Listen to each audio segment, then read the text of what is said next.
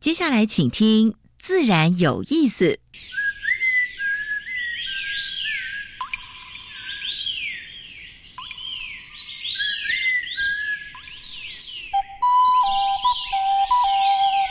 大自然是最能启发人心、最迷人的教室。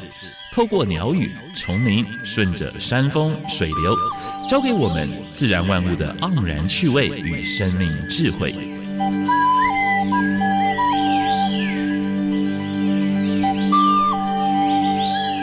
走过来，走过来，仔细听，仔细听，自然有意思。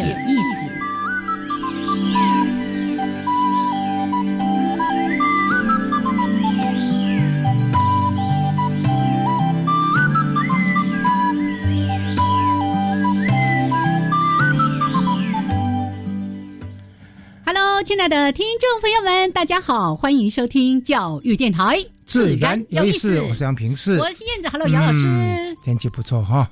有没有听到刚才的新闻说，紫外线已经进入危险级了？记得撑雨伞，好 啊，戴帽子很重要。现在撑雨伞不光是男女生哦，连男生都撑雨伞。对呀，真的，但是这个紫外线真的太强了啊。对。不过昨天这样子，昨天我是觉得说下过一场雨之后呢，傍晚的时候还蛮凉快的。哎，昨天的雨有点怪，就是那个阳光跟雨是一起的，一起的，对。没有，不是有偏见了。我能光一关好，这个就炸窝火了。千米，那不是叫太阳雨吗？好，这个天气真的多变哦，尤其又有台风要来了，大家注意一下。哎，先防范一下哈。如果说住家附近的树哈，而且靠近窗边的稍微修剪一下啊，不要乱修，不要理平头。对了啊，该收拾的东西就收拾好啊。那窗户如果说台风来的时候需要贴贴贴贴布的哈，哦，十字交叉是吗？十字交叉，对对对。还有很重要的，其实，在台风季节最危险的就是东西掉落。对，所以有一些什么招牌啦，什么该稳固的，大家各自做好防台或者阳台上面有一些盆栽啦，什么这个都要收拾好，好搬下来，好不好？OK OK，好，那。哎，今天呢，一开始说到天气，嗯，昨天天气很多变，对不对？对对对对。我昨天还出去参加了一个活动，对，那个活动蛮沉重。你看我那个表情已经有点怪怪的这样子。也是我们在节目中谈了很久的矿业法。哎，三读是最后一个会期，对，如果没有通过的话，是要重新启动。嗯哼，所以昨天民间团体他们说放弃怎么样，并不放弃上诉并不可耻。对，但是针对二十年的延长矿矿权的问题，对对对。但是呢，他还他即使不延长二十年，他还是可以继续开采。对，就是他没有。最后呢，说对呀，之前对呀，但是如果按照矿业法修正的恶毒的话呢，它是会受到限制的。嗯，对对。昨天呢，在立法院有举行了一个记者会，也许有一些朋友在今天的一些相关媒体或者昨天的一些电视新闻有看到哦。那其实呢，是来自凡雅尼还我传统领域自救会跟像台湾满眼新族啦，还有一些相关的团体呢一起召开的。那事实上，我们上次好像。像在前两个礼拜也说到这个新闻，是是是，因为呢，大家这个部落的人去提告，哎，这个行政法院已经裁定说，之前的那个二十年的延长要被撤销了，败诉了。可是呢，那个经济部啦，或者是亚宁这边，他们一定不会因为这样就。罢手，所以 NGO 就提出抗议，在开这个记者会，是希望说他们就此停手，让我们的山林有机会真的好好的保护下来，让山林永续。我们的生命财产也才有保障。而且挖那么深，如果来一场灾变的话呢，那整个垮下来又是另一个灾难。是是，尤其因为要去参加这个记者会之前，我又开始寻搜寻一些相关的这个新闻报道啦。我就看到一句说啊，杨你说要挖到不能挖为止。我看到这句话就觉得整个人哈，挖嘛哈，头皮挖嘛哈，是是是。所以我是觉得说，哎，尤其矿业法修正是最后一里路了啊。我们希望各党。派的的这些立法委员拿出你的良心，对台湾环境做出一个明确的抉择。是，让矿业来改革，也为我们的山林的保育尽一份最大的力量。是的，好，来调整一下心情，说一下今天呢，一开始节目有两个小单元，一个单元是自然大小事，跟大家分享过去一个礼拜全世界跟台湾发生过有关生态、环保跟农业的一些事情。当然，我们要加一点点评论啊。那第二个单元是台湾 special，今天燕子跟。哎，因应我们今天的主角，大概就是会介绍一种相关的物种。今天我的口袋名单超美丽的，很漂亮。对，刚才说到太阳雨，太阳雨的时候经常会看到一道彩虹。哎，对对对，跟这个有关。对对对，待会儿再来说。要卖关子是的，好，倒是今天的主题非常。非常的特别。如果喜欢看 CSI 这个影片的啊，不要错过哈！哎，赶快把收音机打开来。我跟你说，光看 CSI 还不够连接，是是，要看那个 Five O。Five O。盘岛锦旗，后来他重新 拍了。对对对对，他重重拍里面其实也有一些 case 跟这个主题是有关的。我不是在为这个连影集打广告，但是还真的蛮好看的，已经演到第九季还是。我都有看哦，以前年轻的时候我们就看那个长大对对对，看那个夏威夷的风光啊，真是超美的。是是。但是呢，偶尔总是会有一些案件，而这个案件呢，跟我们今天要谈的这个话题有非常密切的关系。法医昆虫学也是国内的权威，哎，我们今天请他过来，就是台大。昆虫系的跟研究所的系所主任，嗯，肖旭峰肖博士。是，所以待会儿呢要放一点那个嗯的那个音乐来配。音乐已经有，没有？今天的音乐很阳光好，我们待会儿呢在主题时间会跟大家好好的来聊一聊法医昆虫学，但是先来进行第一个小单元——自然大小事。风声。雨声、鸟鸣声，声声入耳。大事、小事、自然是，事事关心。自然大小事。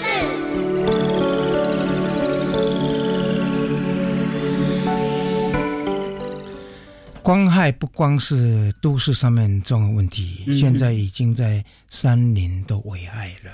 哦，很多光害看不到星光，对生物也有影响，而且让蛮多的像飞翔性的昆虫，包括蛾类啦，是还有说是甲虫啦，就远离它的栖息场所啊。所以台湾第一个国际暗空公园已经获得通过了，耶！这在哪里呢？在合欢山，这是第一个哈。这是跟大家分享，因为合欢山的生态资源非常丰富，海拔低。那那第一企业的扰动，那其实蛮漂亮的哈。所以，呃，我记得好像有一个人哈，他是当地的那个拍那个风云变色的那个、那个、那个、那个，已经拍成吃了，一年好像一两百天都都在在山上啊。所以他感触更深。刷丁狼的丢了，他没有，他是平地的，赶到那个地方去拍哦哈。所以他现在已经觉得说，哎，是蛮棒的哈，就是。对灯火做一些管制哈，所以这是台湾的第一个。我们希望有第二个、第三个出现。哎，我去年有安排这个主题哦。嗯，那个国际暗空组织的人还特别说到台北市。是。是有机会成为一个暗空城市的地方，真的吗？对，大家要加油。嗯，好，那第二个就是有关于限速跟吸管的问题。啊，从七月份开始执行，对不对？现在八月初了，检讨成果，哎，台湾还不错啊，民众还蛮配合，商家也蛮配合的，哎，总共检视了三千三百三十九家，嗯嗯，结果呢，真正违规的只有八个。哦，啊，比较丢脸是我们台北市占了四个。哎哎，不不是说大家素质很高吗？不过不错了哈，我是觉得说，哎，商家还是注意一下，不然的话，现现在宣导期，如果真正要开法的时候呢，大概是一千二到六千块以上啊，所以大家还是要注意啊。对，然后呢，顾客配合最重要了哈。吸管现在的，你如果。嗯，他大概都不给了，但是呢，有一些店家会提提供那个纸吸管，对，我想这是蛮进步的，是。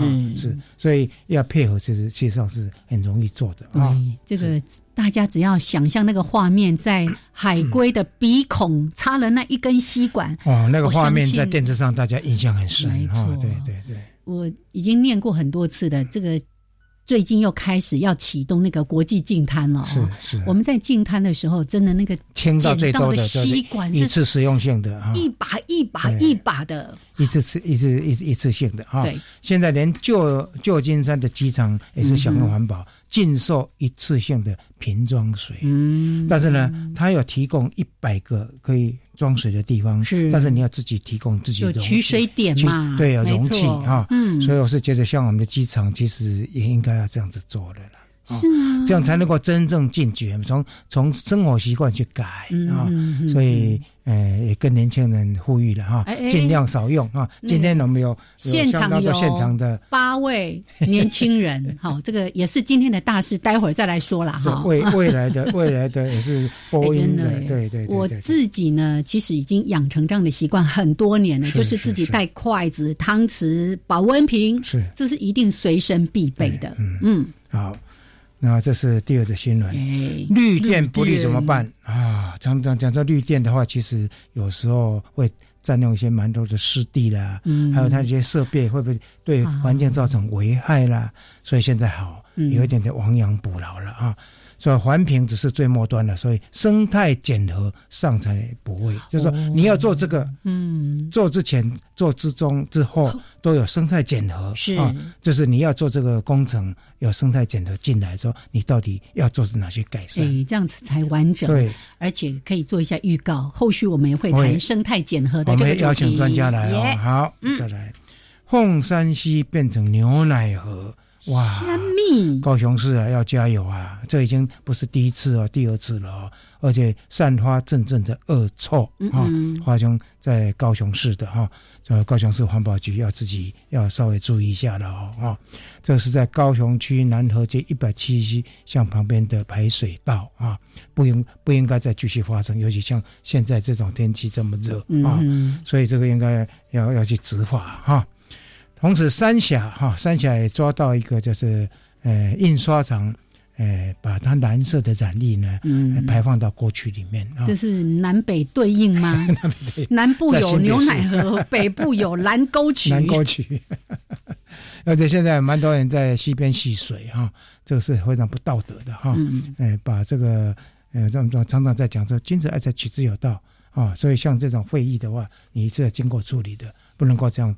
嗯，乱倒，而且呢，是要受罚。是，接下来杨老师要讲一个笑话，这个笑话真的很好笑。这是开矿有关的，在发生在山东，山东整座矿山都被挖挖挖挖的乱七八糟。嗯，结果呢，他又来稽查，上级要来稽查，是他怎么做呢？把它漆成绿色，整座山，整座山用喷漆耶，喷漆耶啊！所以这个当然这个被被被被抓出来了啊！所以我说这是一则笑话。还有最近如果还想到中国去玩的，还是要注意中国最近的水患很多，但是电视上所报道的。非常非常少，是啊，所以像陕西的那个长线水坝崩崩塌，然后呢，整个街道都被淹了，嗯，车辆都被冲走了。还有贵州的水城滑坡，造成数十人的死伤，还有三十几个人就失踪了啊。所以要到中国去玩，一定要注意哈，那安全啊。有蛮多水患，可是呢，电视上因为他们比较封闭的关系，没有报道。是啊，这是今天的自然大小事。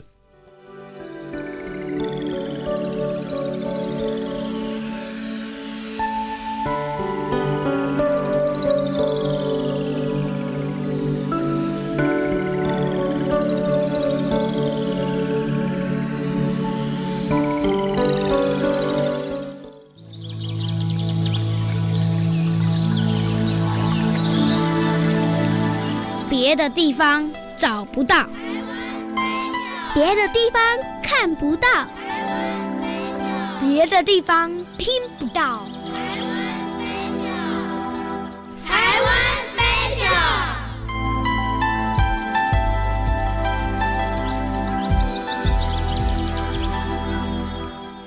好，现在时间是上午的十一点十九分，欢迎朋友们继续加入教育电台。自然有意思，我是平视，我是燕子。哎，你的口袋里面的那个是什么名单？非常珍惜的把它掏出来。哎啊，很碎，嫁你要碎。红彩扣头虫，因为像彩虹一样，真的闪闪发光。我我先把这个故事讲一下，为什么当当时会把这种列入那个保育类动物啊？就是跟老师有点关系。我建议的，不是因为修税哦，因为税，因为因为漂亮，所以呢，那个那个采购的人相当多。当时日本人常常到台湾来买一些买一些漂亮的甲虫。吉丁虫、红彩吉丁虫跟这种红彩阔头虫是大众，是啊，是大众。那我记得那时候在订定这个的时候呢，大概有日本的日本的商人透过一些一些那个，就打单来问了说，哎，在台湾能够能够买到多少的这个东西？他说一买是要买上千只的。我想这是虫子的话呢，因为我们在野外在暑假才能看得到，嗯不过一个暑假看不到几只了啊，有了，其实不是那么不是那么常见，但是既然这样说过，这绝对是有收过压力，而且当时我们对这种的生物学就是它其实没有什么研究，研究对，所以就是认为就说，哎，赶快先把这个商业行为先先先压下来，先压下来啊。对。所以后来，当然我的学生呃，谢任也做这个研究了哈，做这个的分类学啊，还包括了生物学跟保育史的这个研究啊。后来建立说，不光要禁止这种，要禁止相关的，大概这一属的种类都要禁止，因为都很漂亮。那个我印象中是有八种吧。对对对。哦，没想到这个虫引起了这么大、这么丰富、这么 棒的一个故事。是是是是。我们还要先把我们来宾请进来。对对对，因为今天我们邀请到的也是这个专家呢。对对，他是分类学家，他是更正宗的。是哎哎，来，我们台大昆虫系的系主任肖旭峰老师，Hello，肖老师。跟大家打个打个招呼。杨老师还有燕子姐，大家早安，大家好哈。是那个很高兴有这个机会来到这个节目了哈。刚才燕子姐还提到这个扣头虫哈，是是。其实我我们在野外抓虫，其实发现。要找到一个成虫其实很不容易，对对，所以你一手随手把它抓了，它可能又从在土在土里面，在木头里面可能活了非常久的时间，对，所以这个这个其实各位要注意哈，其实有时候你随手这样一抓，你可能就毁了它好几 好几年的功力这样，好，所以其实杨老师刚才有提到说这个保育类动物，其实我们真的是应该非常注意，特别这种猎捕压力很大的这种这种很漂亮的这种虫。哎，不要说已经列明了，说哇，偷偷的抓一只，暗爽一下，不可以这样。不可以，你可以拍照，然后摸完，你可以摸摸摸，就把它放掉。哎，是是，甚至拍照啊，哎，拍照可以，对对对对。我一定要再说一次，现在数位相机哈功能太好了，你可以把它拍得很漂亮、很清楚哦。是，所以这个红彩扣头虫是真的，你就看到它真很鲜艳，非常美丽。尤其如果在阳光下，那个颜色就更丰富。那飞起来的时候是蛮漂亮的，嗯，那那速度不是很快，是飞起来是蛮漂亮的。对，好，刚才呢，因为说到的那个太阳雨啦，说到的彩虹啦，其实真的有蛮多物种，就是充满了这么丰。富的这个颜色，可是也因为它的美丽，就变成它的哀愁了。是是是是，其实像这种漂亮的甲虫啊，在。哎，珠宝设计的、服装设计的，也常常会用这些素材。是，有时候用这素材，就用它的它的 pattern，它的那个形或它的 color 啊，就它的颜色或者它的变化，去设计出蛮多的东西。是，所以也有类似这样的书啊，就整本都是很鲜明的啊，甲虫啦，或者是蛾类了啊。所以，呃，喜欢设计的朋友其实也可以看一下啊。是，嗯，好。但是我知道那个肖老师，他主要研究其实不是这么鲜艳、美丽颜色的，大家看了会喜欢的。不过他也觉得很漂亮，苍蝇也是很漂亮。哦，待会儿呢，谈法医昆虫学的时候就会讲到苍蝇，所以我们就不说苍蝇，还是回来讲一下红彩扣头虫。那为什么今天想要讲扣头虫？是因为啊，我在最近呢去虎山是做夜观，然后呢。就看到一只扣头虫，是。哦，那超可爱的，但那个颜色就是和和的、褐色的，那不不显眼啊，所以它。趴在一颗石头上，老实说，你如果不注意，是看不到它的存在的。有很大的保护色。对。但是你放在手上，或者是你把它放在那个手心哈，把它的背面，它装死，它就装死。然后呢，会突然间啪一声就跳走了。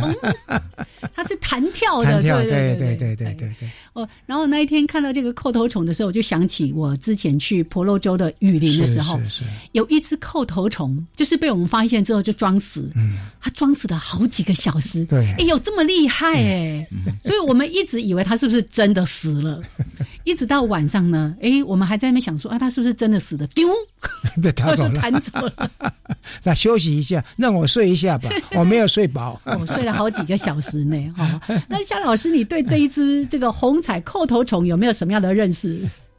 呃，其实这台湾有不少这种类似漂亮的，其实我们都把它称为叫做昆虫界的宝石。宝石，最近好像也有一本书是哎出来，哎，其实很多这种漂亮，其实大部分各位所看到的，像像扣头虫啊、结晶虫，其实大部分在田间看到，在野外看到都是比较灰色，因为它保护嘛。是是。那反而是这种颜色很鲜艳的哈，其实它猎捕压力很大。嗯对。其实猎捕的的的来源，其实大部分都人呐。对，其实都人。那这些东西其实它的不管是物理色啊，哈，它的颜色，其实甚至有有汽车，他们想要用这种去去研究它的涂料，哎，它可以开鲜艳，很炫，很炫。它开了不同阳光，它颜车的颜色会不一样。是，而且像日本都把它称为玉虫嘛，像吉金虫叫玉虫，那就不会褪色。玉虫，我们在管理标本馆的时候会发现说，也有一些甲那个那个甲虫，像吉金虫或是克罗虫。放了上百年了，它还是很鲜艳，所以它做成标本，颜色还可以继续保存。对，是是，这个日本有一个玉虫厨子，它是国宝哈，它是用个用一个一个一个一个箱子的，那个都是用那个吉丁虫的，就是彩虹红彩吉丁虫推出来的，哦，变成国宝哎。他好可怜哦，他好可怜，长这么漂亮。对的，在当时啊，他们认为说啊，能够在温带地区，然后收收集到这样会非常不容易，那是是热带的昆虫。是是，是我我们这对这种生活史很长的哈，我们更要保护。我们希望我们的下一代。还能够继续看到它了，因为它真的生活史太长了。它一旦你随手就把它抓走，它这一代就没有，它可能下一代也没有。是是，所以这个真的是很重要的一件事情。是，像有一些昆虫，它的世代是很快的，可能一年搞不好就还有几个世代等等的。你说，哎，它世代的繁衍是比较长的，所以也因为这样子，如果一直被人类抓的话，它的那个繁衍的几率就降低了很多了。哦，好，那我们来说一下这个红彩。扣头虫，哎，我这边看到是彩虹扣头虫呢，所以都可以了哈，反正就是这么美丽，因为它身上呢有那个金属的光泽，绿色，那甚至在阳光下你会看到有不太一样的，然后它那个那个什么胸甲背板那个有两道红色的，好鲜红哦，超美的 哈，好。那刚才也说了，他面临的问题就是因为它太漂亮，所以呢面临了很大的采集的压力。还有呢，你看哦，因为他遇到天敌或者是生命危险的时候，他就装死；遇到人的时候呢，就刚好把它捡起来，跟穿山甲一样。穿山甲，你看我上次还看了一卷起来像球状。对，然后连那个狮子都没办法吃掉它哦。啊，人过去的时候就刚好把它捡起来，怎么会这样呢？好，所以呢，我们也透过这个机会，再一次的邀请所有的朋友们哦，一起来关心，尤其这一只虫只有在台湾，台湾的特有种哈，那已经是珍贵稀有的一个野生动物了。不过现在它同一属的种类，现在我们是建立整个都保护了。嗯嗯嗯，好，所以呢，我们请大家一起来爱护它，希望呢，我们就有这样的一个好运气，在野外看到这么美丽的。红彩叩头虫，OK，好，那这个话题聊到这边，时间呢十一点二十八分了，稍微的休息一下，一小段音乐回来，谈一个非常不一样的话题，要来看法医昆虫学。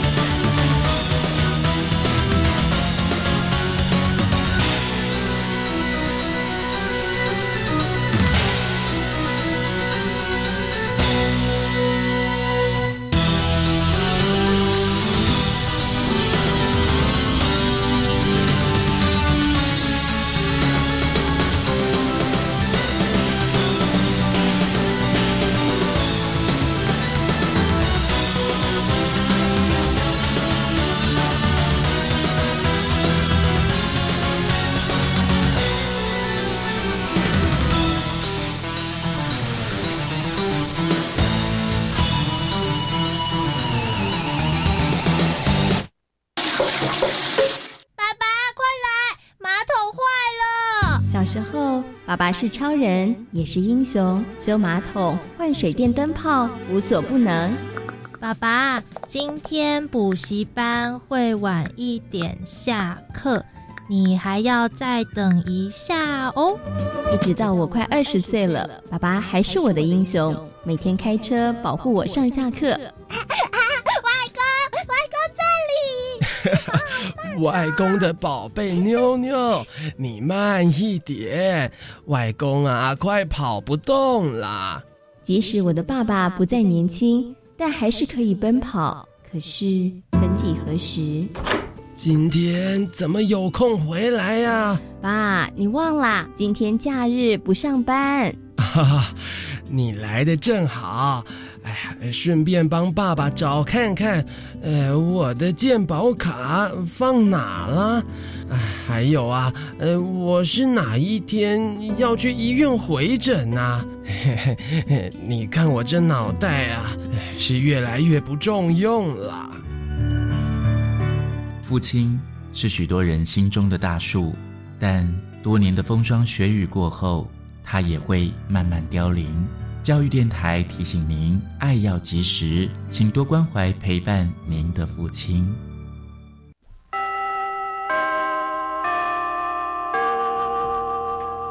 老师，请问喝什么最健康呢？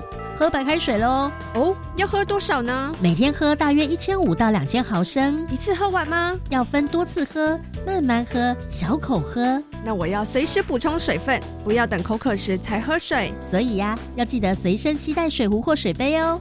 谢谢老师提醒。以上广告是由教育部提供。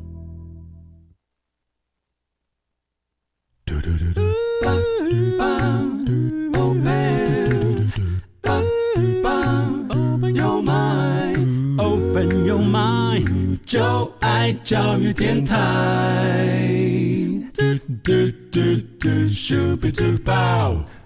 好，现在时间是上午的十一点三十二分，欢迎朋友们继续加入教育电台，自然有意思。我是平四，我是燕子。我们今天所访问的是台大昆虫系的系主任，也是研究所的所长肖旭峰肖博士。是，我要先说一下，昆虫系很好玩。但今天谈的这个话题比较严肃一点，不会啦，也是很有趣啦。你看那个影片《七月十二》的时候，哦，大家都绷紧神经，眼睛这一直一直注目，对不对？怎么会呢？哎，老师，你说到这个，我在看影集的时候，他们就说啊，它里面有什么虫啊，所以它应该怎样怎样怎样说。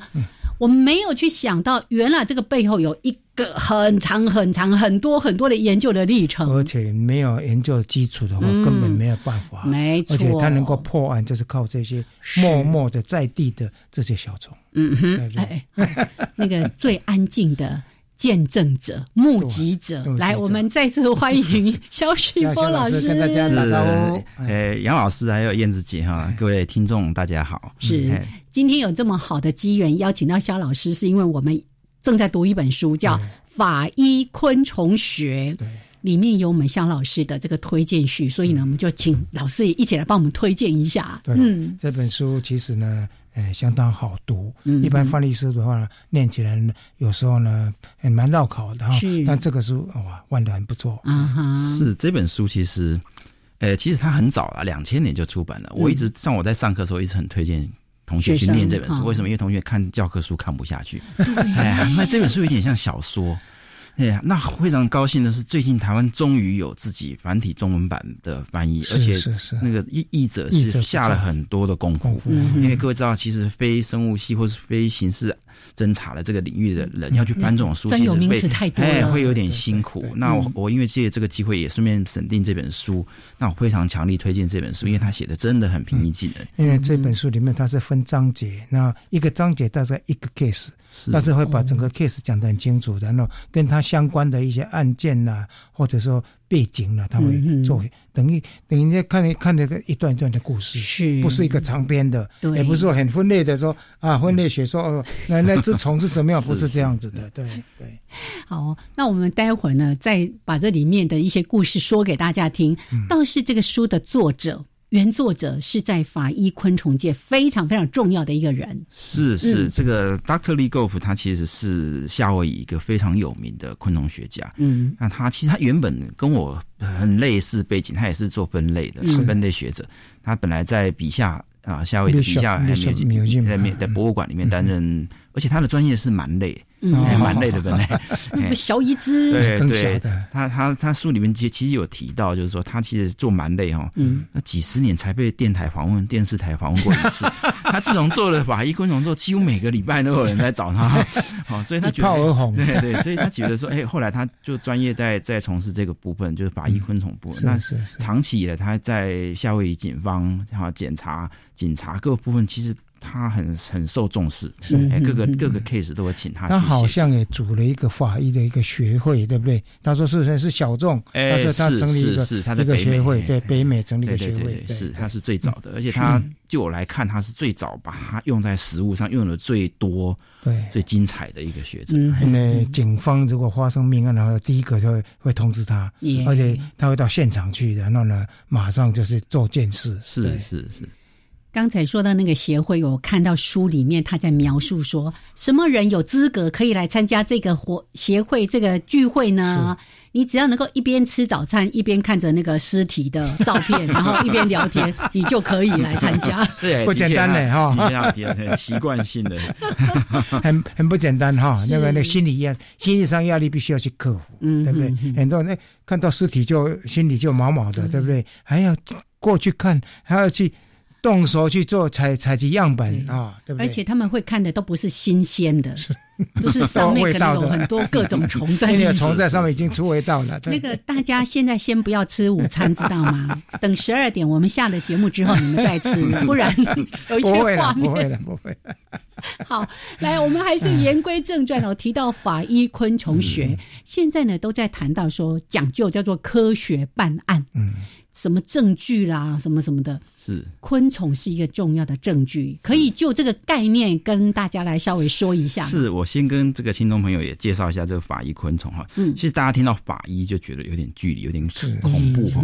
其实，在英文上来讲，这个字称为 forensic 嘛，forensic entomology 哈。其实 forensic 严格它真正的意思并不是法医，它是法律的。法律的，只是台湾如果翻成法律昆虫，可能大家搞不清楚那是什么。是，就这个两岸三地所有用华文的地方哈，其实都翻成法医。嗯嗯嗯。那其实这个一直长久以来，让大家约定成熟了。是。哎，那我为什么要特别讲这个呢？因为各位一定想到说，法医昆虫一定跟有死亡案件有关的了哈。那其实我们各位很难想象，我们平常碰到最多的，反而是一些跟死亡案件没关的。是。比方说什么呢？比方说，其实我们定义法医昆虫，应该是所有。会用用在法律案件上面的这些昆虫鉴定，我我简单讲一个例子，好，比方你今天去，哎，你今天去买一个饭团好了，是你今天看到里面有一只虫，对，哇，你很生气，怎么样？你想你要去告他，哦，这个就是法律昆虫，因为你要有证据，是，好，这种案案件各位很难想，非常非常的多，我几乎每个礼拜都会收到，那因为他们必须要透过专家或是透过学者帮他们提供这些证据，嗯，好，比方说我。前阵子很很常碰到了百万装潢，装潢完之后木头里面那个蛀虫全部跑出来了，所以到底是谁的责任？是哦，这个就有问题。所以我们在这方面提供了很多呈堂共振啊，是哎，这些都算是哎，这些都算是算是广义的了。对，比方说各位很难忍受了，最常碰到的就是卫生纸。嗯，哎，民众看到卫生纸上面有虫啊，觉得很讨厌，要去告这个，要去去球场。但是问题来了，这个卫生纸到底是在公司里面跑进去的？还是你家跑进去，有很多是在家里跑进去的，你知道吗？对，所以搞不好你看到那个蟑螂尸体是你自己家里的，对还要去买食物，食物里面的有这个昆所以这个很多，非常非常多。那我但是我们今天要谈的是，我们自己把它称之为叫狭义的法医昆虫。所以狭义的法医昆虫就是真的是有死亡跟命案有关的，对，跟命案有关的这些东西。那这个部分就是比较比较特殊一点的。不过我先提醒一下，就是大家觉得说这个很神秘、很神奇，其实。你实际来做，其实没有那么神秘啦，真的没有那么神秘。其实跟一般的都一样，只是可能你需要克服多一点东西。比方说，有人怕臭，味道很臭；有人怕脏，有人会觉得恐怖，看到密集恐惧症或者很多那个会觉得，有些同学都有这种问题。会虫子会出现在那个尸体上。那所以我们现在第一层所谓的狭义的法医昆虫，就是利用昆虫学的这些资讯。去协助刑事案件侦查，嗯，任何方面，任何方面。那我们把它包含在各个方面，包括说死亡时间，嗯，好，甚至没有死亡的也可以做了，有很多不是死亡案件。那另外一个就是地点，嗯，另外甚至原因，嗯，那常常有同学在问我说。那你不是全包了吗？那我还需要警察干嘛？对不对？昆虫哦，那问题是，实际上我们法医昆虫真正重要的地方，其实就在判断死亡时间了。是，那死亡地点跟死亡原因，那就我们称之为叫可遇不可求。是，哎，你一旦碰到了，哇，你就觉得会心一笑，然后原来就是发生这种事情这样。那这种东西都是。非常少见的，哎，那碰到，但是你要有一些昆虫学知识去去解释这个事情。但是大部分 routine 就是常态在做的事情，就是利用昆虫去估算死亡时间，嗯，这是很重要的。这个我们的法医界的已经过世的杨日松哈，他的回忆录里面好像也有呃记录了几个 case 哈，就是有关于浮尸的哈，就是淡水河浮尸的案件，也是用那个那个那个那个区去判断说到底这个哎。在在这个尸体里面多久？但是那个大概比较比较长久一段时间了，也不是很经典了啊。说现在现在现在那个 肖老师是等于最经典的是第一，就能如果能够第一第一个到现场的话呢，啊，马上就能够掌握到是是是。在国内从事法医昆虫学研究的人应该也不多吧？应该他是最最具典型典型的代表的了，算撑最久的。撑最久。其实警察大学还有高雄有几个大学老师都有参参与过。其实我们不会把它太神秘化了。简单来讲，因为两位主持人都是生态保育的这个推手，很重要的人物哈。其实各位有没有想过说，其实法医昆虫这些虫哈，其实也是我们。需要保育的东西，为什么呢？因为我常常讲说，它是把现在这些生物哈，把它带到下一个轮回的一个很重要的。如果没有这些东西在分解哈，我们的一直路路上都看到尸体，看到粪便，这些东西没办法进到下一个 cycle 去哈。那我们这个整个，所以可以知道，在生生态保育里面，生产者啊、消费者啊，大家比较比较哎比较比较注意嘛。分解者相对来讲比较少人做。哎，那我接着来讲，我我把它定位成说，我们只是做。分解者的一些生生生物学，嘿，有点类似这样子，嘿，对。其实，在大自然里面，对这些生物来说，不管它是人的或者是其他动物的尸体，对他们来说就是一个食物。对对。然后他们负责分解，然后谁先来，然后接下来会谁过来，然后就是一个生态系又在这个地方形成了。是是是，因为我们我们在是。法医昆虫上其实会提到说，这个尸体有点像是一个生态岛，嗯嗯，啊，但因为各位很难很难去预测说尸体会在哪里出现，是。对。啊，它不可预测的，对，哦，那除了人之外啦，其实大部分动物死都没有死在固定的地方啊，好，那这个这个尸体一旦出来之后，所有生这些昆虫要养成一个非常好的能能力哈，培养很好能力，就是要赶快去抢。嗯，这是一个很重要的资源嘛，就像生态岛这要抢，对，所以跑得最快的就抢的最最多，所以其中苍蝇就是一个很厉害的。对，我在书里面看到说，通常呢，我们不管说好了，就是一个尸体，大概十到十五分钟，苍蝇就来了，是，甚至还还有提到说，有那个经过火烧之后。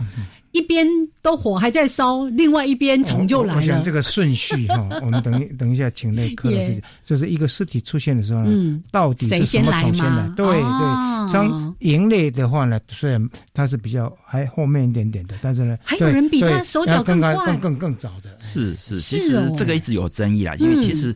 我们之所以成为 成为一个科学，因为它有规律性。是。那如果这个这个东西没有规律性，它的顺序、它的它的生活史没有规律性，其实这个就不能形成一个科学。对，是。那这个至于说什么虫最早来，这个大家很常讨论了哈。以前曾经曾经讲过说蚂蚁，蚂蚁的确蚂蚁在我们自己的实验室其实会很早来，但是它不是很固定的，嗯，而且它不会留在尸体，而且它不会留在尸体上。所以一个问题就是，当你去发现这个尸体的时候，它上面可能蚂蚁已经来过了，是，它也离开了，对。那所以我们现在找到一个现在学界大家普遍在使用就是利，因为它必须用尸体为食啊，利，这是我们所讲的四大类的利，美丽的利哈，美丽的利哈，就是那金型呐，第一个的金型哈。大部分的听众应该都有看过类似的东西，这个是我们在华裔昆虫四大类的第一类，就是纯粹是食尸性的，是尸体的。那有一些当然是杂食的啊。是。那各位想说，这个世界上有很多这种虫，会引来很多它的天敌，比方说捕食寄生的虫来。对对对对。最后，哎，最后它来。是最后有一类是不小心走过去被你抓到的，散步。所以我们要分辨清楚，说，哎，到底哪些是重要，哪些是可以拿来使用，哪些是不能拿来使用的。所以华裔昆虫学最主要就是以利影利影是对。现在大部分百分之可能百分之九十九以上的的研究都是都是利，都是利。OK。所以 focus 的在幼虫它的发育阶段啊，还有它跟时间的关系啊，就是它的什么温度底下化验程度多少，就可以判别去推断。说这个尸体到底是什么地方？是是是是什么时候受害？是。还有还蛮有趣的，就是说，哎，他有没有被移动过？我再提醒一下，在十二点之前，请不要吃午餐。OK，好，我们先休息一下，一小段音乐之后回来，再请我们的肖旭峰老师来跟我们分享这本书里面的一些重要的内容。还有呢，他自己本身也从事法医昆虫学的一些相关研究。这个研究过程是很讲究、很周延、很严密的。我们待会儿有时间也要来聊一聊。嗯。时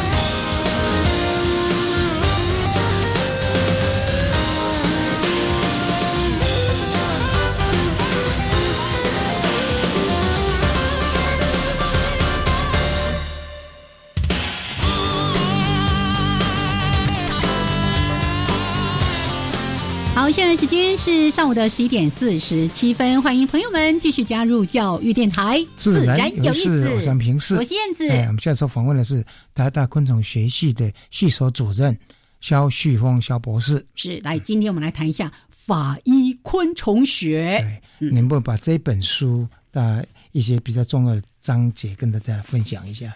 诶，这本书其实我我非常建议说，如果对这个领域有兴趣的哈，可以可以从这本开始入门，因为我们知道现在学生不大喜欢看教科书那种大部头就对。那其实它这里面其实它用很故事性的来介绍各个我们法医昆虫最常碰到的一些问题，或者是它如何解决。比方说，我们想说刚才提到说，它法医昆虫最重要的是解决死亡时间的问题。是。那各位去想说，哎，我们昆虫如何来解决这个死亡时间的问题？对比方说，它苍蝇多久会来，在上面如何发育？那其实有个很简单的概念，这个蔬菜一开始就提到了第一只来的苍蝇。哎，各位很难想象，苍蝇通常在很快的时间就会来。对，嘿，这我插一段话啊，我觉得有一本古书，宋代的。对啊，宋词的喜悦喜悦记录啊，后来这样被拍成影片。对，哎，好像也是用苍蝇，是不是？是，它是就镰刀嘛。对 对对，他说把这个故事再讲一下给大家听。其实这个是一个很好玩的，几乎所有的教科书，不管都会提到这一段，不只是法医昆虫，法医学也是一样。他们觉得说，在西方法医学开始完整起来之前，中国早就已经有这一套，已经有这一套，而且他那个是非常经典的一个法医的一个论著。对，那其中。法医昆虫在他的宋词的那个《喜源记录》里面就提到一段，主要是说，哎，一个村子里面有人用镰刀杀了人，嗯，他一直找不出来是谁，谁是凶手。所以说后来那个那个这个县官就把所有人都召集来，把所有家里的镰刀都摆出来，嗯哼，然后看到哪一个刀子上被停了苍蝇，啊，他意思就是说那个一本他那个镰刀被洗过之后还是有血腥味啦，哎，那这个到底是真是假？其实当然有一点怀疑，有一点怀疑，但是我我相信有可能，因为那时候可能。谁不先去的？谁不盖前去啊？有可能惊嘛？啊，可能洗不干净。所以那大家所有的书都是以这个故事为说，哎，这是法医昆虫最早全世界最早利用昆虫去去破案的一个例子。是是，真有意思。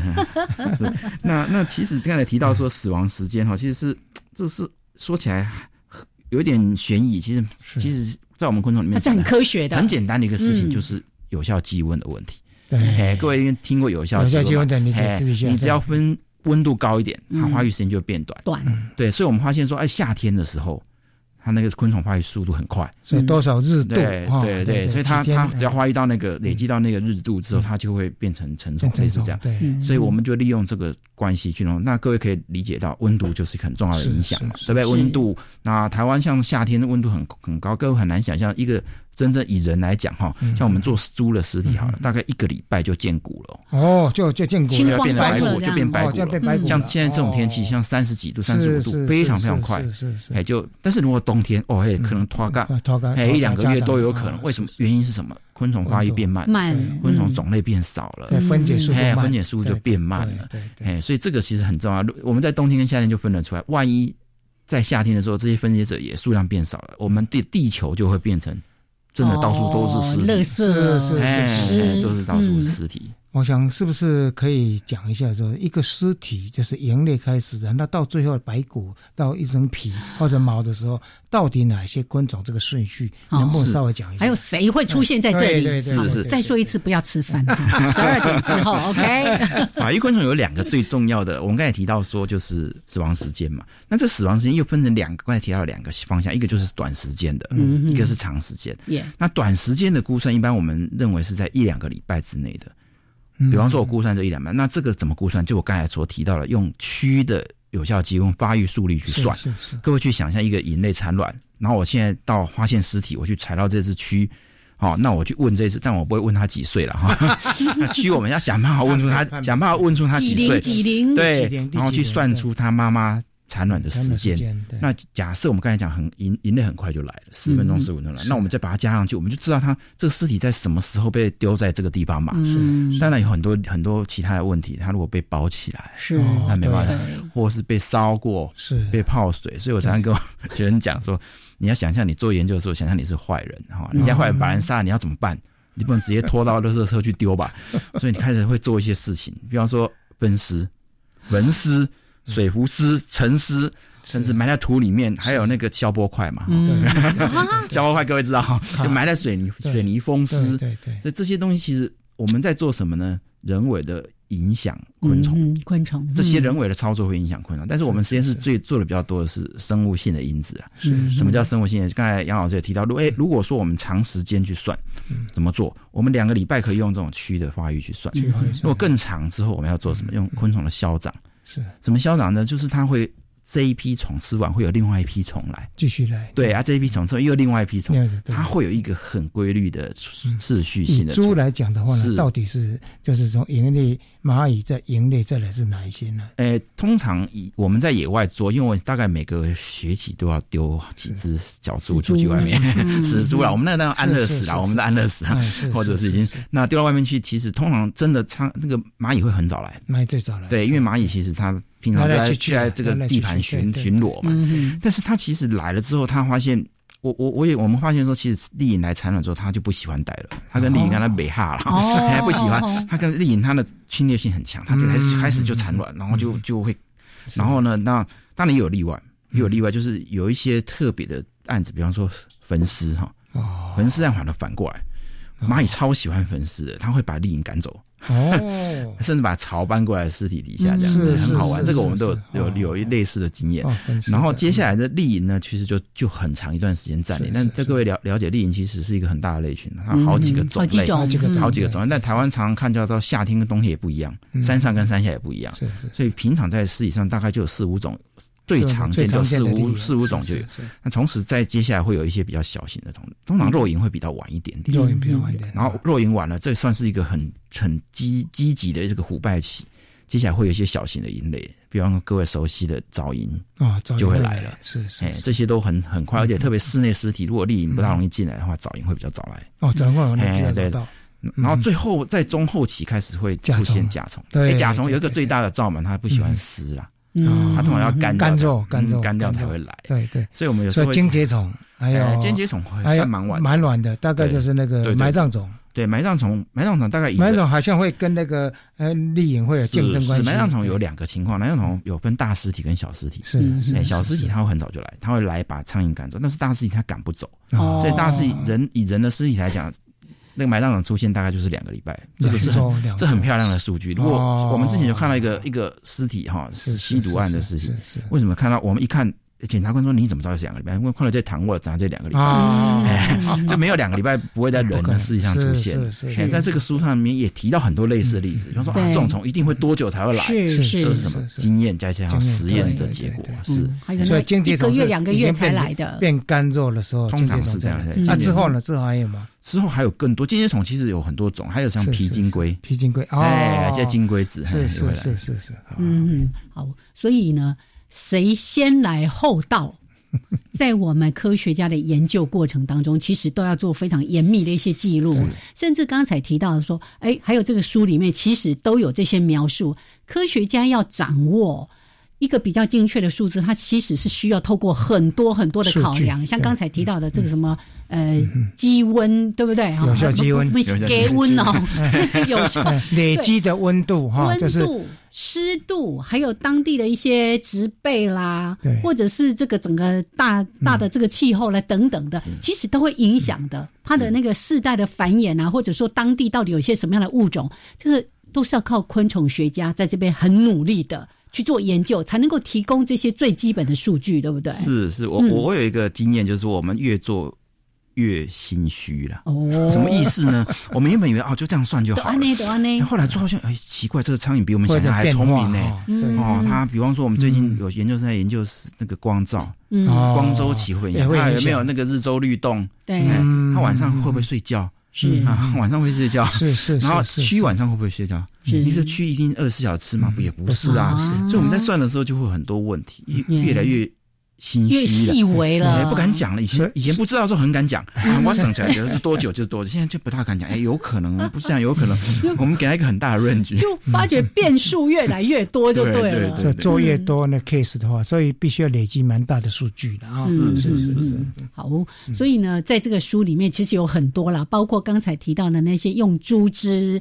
那这位科学家他是怎么样的，在不同的区域？然后在不同的一些环境，有的要不要把它包起来，要怎么样离地啊什么的，各种的条件，你会发现说，不是我们想象中那么简单就可以做到的。是是是，这是人为操作的控制组啦，有点类似这样。我们那当然还有很多，包括地区性的差异。嗯嗯，像台湾做的东西，在美国可能就不能用。美国做的资料可能在谈，所以我们参考本土要本土的资料出来，类似现在气温啦或者什么都不一样，那环境都不一样，是，所以必必须要建立本土的这个累积的所有大数据才有办法。没错，没错，没错。就那你看，本来我们有时有效积温就可以解决，他说不是，还有一些变化。对，因为区域聚在一起，它自己会产生热。耶啊，所以我们用。环境的温度去算，其实就会有问题。是，所以我们讨论最近很多我们实验室的计划的一些研究方向，主要都在讨论生物性的影响。是，包括你说这个虫被寄生了会不会影响？当然会影响啊。对啊，这个虫很多虫在竞争会不会影响？也会影响。这就是我们称为生物性因子啊，跟刚才我讲的人为因子不一样。人为因子就是包起来烧掉，这是人为因子。是，所以就很多可以做，越做越越不敢讲。好。所以，关于书里面的内容，我们邀请大家有机会慢慢的来读，真的非常的有趣。你会看到一个啊，不能说有趣，非常的精彩的描绘哈。因为呃，这个作者一方面他在介绍他们怎么做相关研究，一方面把一些相关命案的这个呃情节也会带进来，所以你可以好好的来读。那倒是呢，刚才也提到说本土的这个法医，最后有一分多钟的时间，老师你要稍微提一下吗？我们可以做得更好的。是是，因为我们现在其实生物性的基证哈，嗯，其实各位想想，在在分子的基证嘛，台湾其实已经做的非常进步了。那我最近有机会去参与一些冤冤狱平反的的那个组织啊，或者是一些司司法科学司法改革的这些组织，我一直觉得说，台湾其实慢慢应该走向这个科学证据。是，那科这个科学证据其实不包含。这个除了 DNA 部分，其实生物基证也是一个非常重要的一部分哈。那我这几年也有机会参与一些实际案例的研究，那发现我们捉襟见肘啦，嗯，就说我们可能没有相对的资料可以做。那我也呼吁说，政府哎，如果有足够的经费，经费还有还有人力，人力人力是不是可以增加一点生物方面的这些人才？所以有兴趣的也可以加入到这个研究的行列里面，对不对？还有没有也有法医研究所啊？是是是，因为我们现在很多公务单位其实很僵僵化，就是他必能必须只有高考或什么去去去去进行。好，所以需要人力，需要资源，还有一件事情就是法网恢恢。连虫都知道你做了坏事情，所以不要做坏事，知道吗？好了，谢谢肖旭峰老师，谢谢大家。法医昆虫学，拜拜，拜拜。